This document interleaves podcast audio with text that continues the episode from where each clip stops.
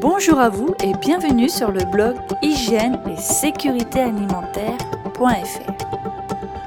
Alors aujourd'hui, j'ai l'honneur de vous présenter Olivier Cerf. Commençons donc. donc ben, ben comme euh, pour tous les autres participants, ben, je souhaiterais un peu connaître votre parcours, ce que vous avez fait dans, la vie, enfin de manière assez, assez brève. Hein. et ensuite, je vous poserai des questions par rapport à, ça. Alors, je suis un ingénieur agronome de Grignon qui a d'abord travaillé 30 ans à l'IDRA euh, en technologie des produits euh, laitiers mhm. et en génie des procédés alimentaires. Et euh, ensuite, j'ai été recruté à l'école vétérinaire d'Alfort pour enseigner l'hygiène des aliments. D'accord.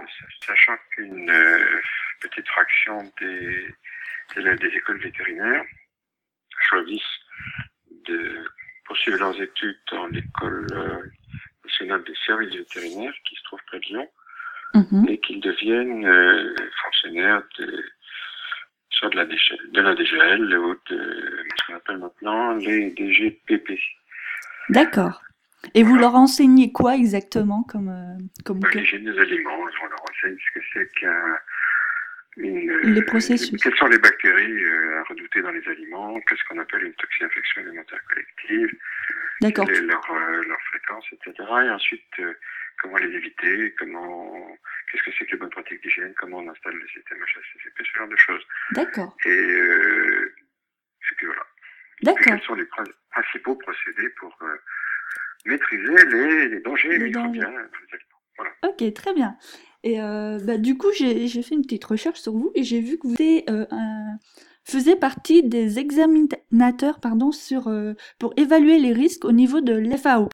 C'est vrai? Non, non. Ah non, pardon. Ah, c'était pas vous alors. Ah, alors attendez, non, non, tel que vous l'exprimez, c'est. C'est pas ça. C'est plus que ce que je n'ai fait. J'ai participé à une consultation FAO-OMS sur l'Hysteria monocytogénèse. Mais c'était une activité tout à fait ponctuelle, ça a duré quatre jours. Ah d'accord. Ah non, mais j'ai trouvé ça très intéressant et euh, très enrichissant comme, euh, comme euh, expérience. Du coup, j'aurais souhaité en parler. Donc, oui, allez. Alors, posez vos questions alors. Alors, est-ce que ça a été difficile de, par rapport à, à leur demande? Alors, attendez, je vous explique. Il y a quelques années, il y a 15 ans à peu près, le, la FAE et l'OMS ont créé en commun une activité de d'analyse des risques. Mm-hmm. Et euh, le comité du Codex pour l'hygiène des aliments, vous connaissez le fonctionnement du Codex Alimentarius? Je connais euh, en gros les principes, oui. Donc, vous savez que le Codex Alimentarius prépare des normes, des recommandations, etc. Oui, tout à fait. Oui. Qu'il publie dans un, dans un recueil qu'on appelle un codex. Mm-hmm. Et euh, pour préparer les textes, il y a des comités permanents, dont l'un s'appelle le comité du codex pour l'hygiène des aliments. D'accord. En, en abréviation, on utilise euh, l'abréviation anglaise CCFH pour Food Hygiene. Et ensuite, ce comité, pour ses propres travaux, euh, à des groupes de travail. Il se trouve que j'ai participé à, plusieurs euh, euh, réunions plénières du comité pour les aliments et à plusieurs réunions de travail de plusieurs groupes de travail de ce comité pour les jeunes aliments. Bon, ça c'est une chose. Mm-hmm. Alors, à un moment donné de son histoire, le CCFH, à la demande de l'OMS, a listé un certain nombre de couples danger-aliments, mhm. danger microbiologique aliments, pour lesquels il paraissait prioritaire de faire des appréciations quantitatives du risque. Alors, euh, ces appréciations quantitatives du risque ont été faites par des groupes d'experts. Mhm.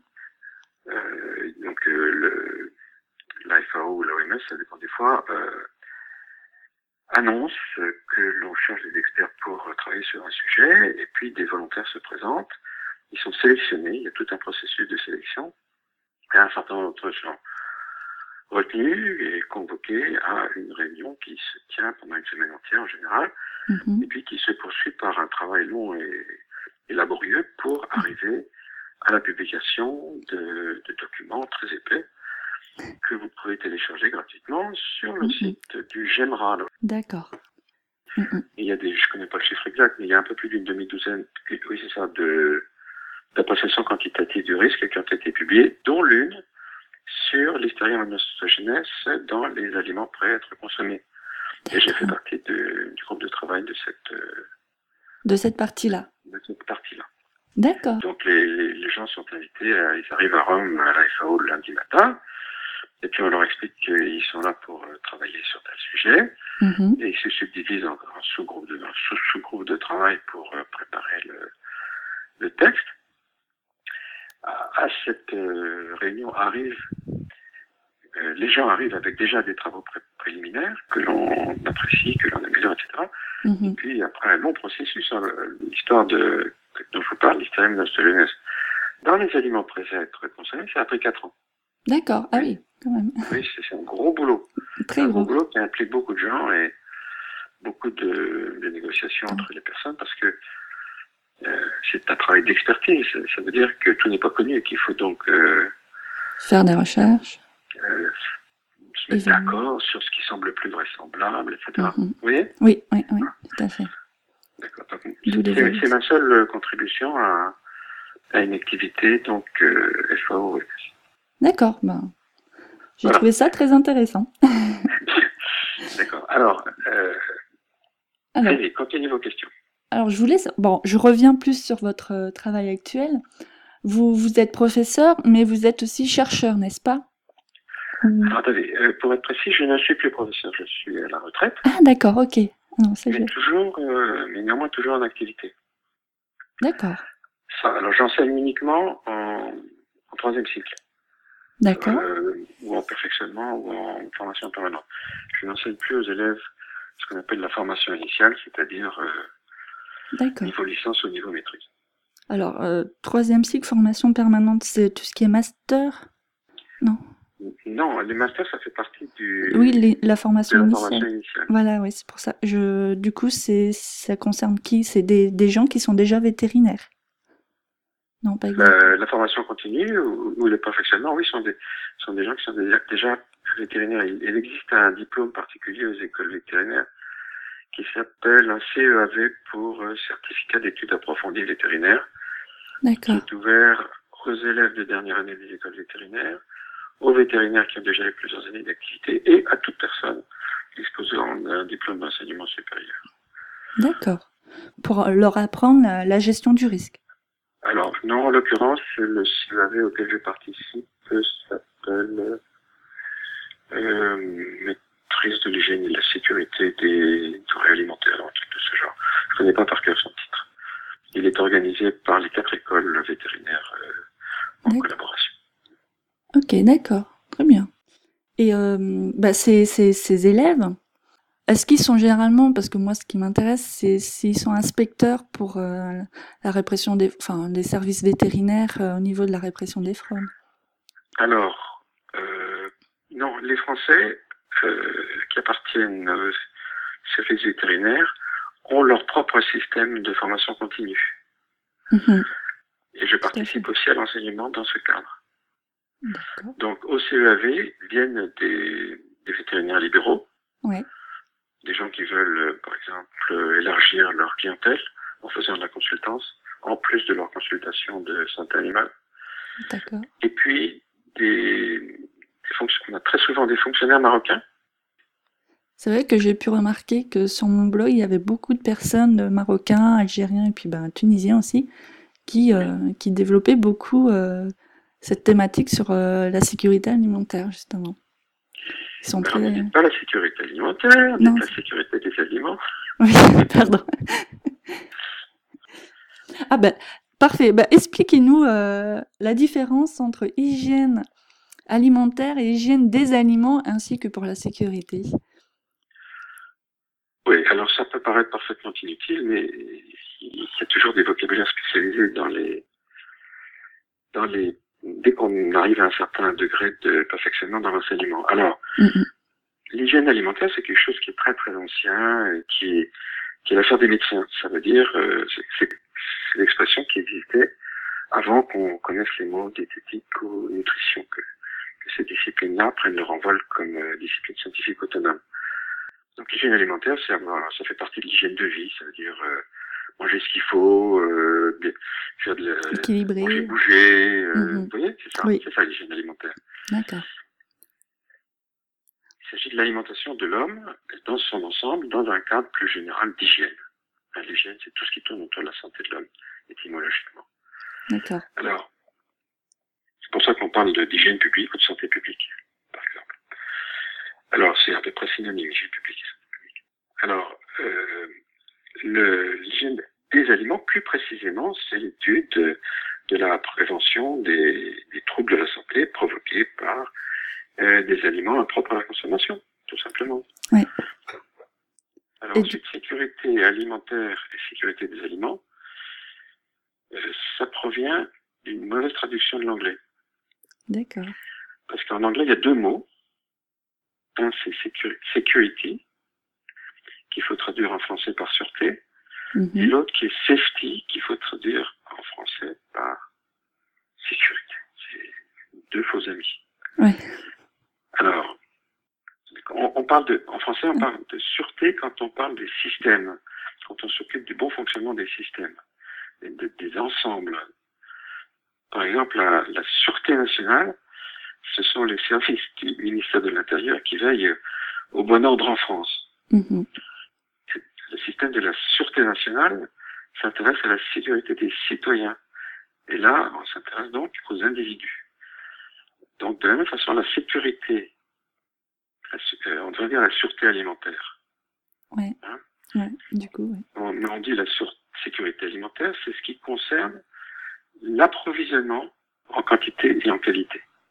D'accord. Et la sécurité des aliments, c'est lié à ce que chaque aliment soit sans danger.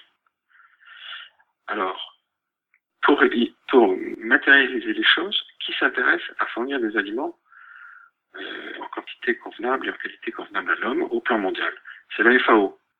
Oui. Et qui s'intéresse à la sécurité des aliments, veiller à ce que les aliments ne provoquent pas de maladie. Voilà. Bah, voilà, c'est parfait. Vous pouvez nous, nous parler de, de, bah, de l'NC. De l'ANSES. L'NCS, ouais. On prononce l'ANSES. D'accord. Donc, c'est l'Agence nationale de sécurité sanitaire de l'alimentation, de l'environnement et du travail. Et ça résulte de la fusion de l'AFSA, Agence française de sécurité sanitaire des aliments, Mhm. et de la CET, Agence française de sécurité sanitaire dans la- de l'environnement et du travail. D'accord. Alors, si je veux en parler, c'est parce que j'observe que très très souvent on écrit l'ANSES a décidé que. Ouais. Or, l'ANSES ne décide jamais rien. D'accord. Qui décide? C'est qui? Ce sont les ministères chargés de la santé publique et des différents aspects de la santé publique. Donc, les décisions sont prises par le ministère de la Santé, par le ministère de l'Environnement ou par le ministère de l'Agriculture. D'accord, mais l'NCS oriente quand même leurs décisions. L'ANSES donne des avis en réponse à des questions. D'accord. Donc, l'ANSES est obligatoirement consulté pour un certain nombre de textes réglementaires, des arrêtés ou des décrets, avant l'apparition de ces textes. Et en plus, l'ANSES fait des travaux euh, qui ne conduisent pas nécessairement à des décisions par les pouvoirs publics, et les publie également sous forme d'avis ou sous forme de rapports de groupes de travail. Avis, oui, tout à fait. Enfin, J'ai déjà vu pas mal d'avis. Donc, le- il sort des avis tous les jours de l'ANSES. Hein. Je ne connais Mhm. pas le nombre d'avis par an, mais c'est plusieurs centaines. Il y a une vingtaine de comités d'experts. Ces comités d'experts, à leur tour, confient du, du travail à des rapporteurs ou à des groupes de travail.